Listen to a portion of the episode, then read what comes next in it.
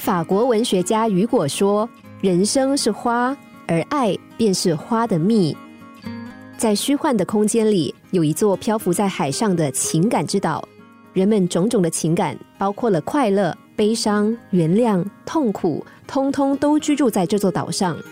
但是，这座岛屿正在逐渐的下沉，有朝一日就要淹没在海水中。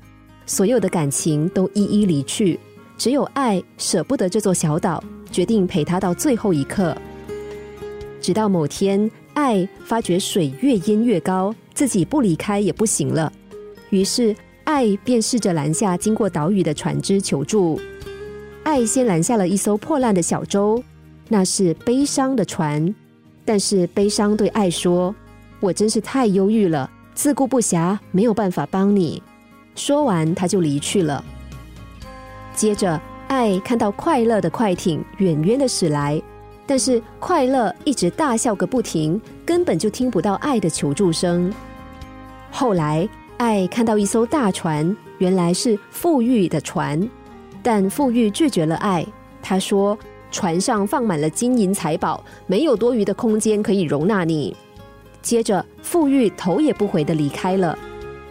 不久，又有一艘小巧精致、镶满宝石的船靠近，那是虚荣的船。但虚荣说：“不行，不行，我不能够帮你。”你这么寒酸，会破坏我这艘船的贵气。爱非常沮丧，不知道为什么大家都不愿意帮助他。在小岛即将完全沉没之际，终于来了一艘木船，船主连忙呼唤爱上船。到了安全的地方之后，爱向船主道谢，并问：“请问你是谁？为什么愿意载我？”船主微笑着说：“我是时间。”唯有时间才能够明白爱的伟大。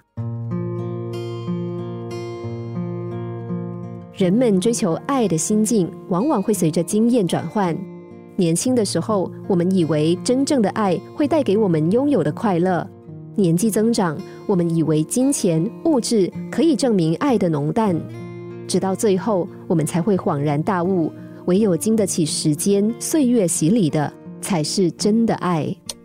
心灵小故事，星期一至五晚上九点四十分首播，十一点四十分重播。重温 Podcast，上网 U F M 一零零三 t S G。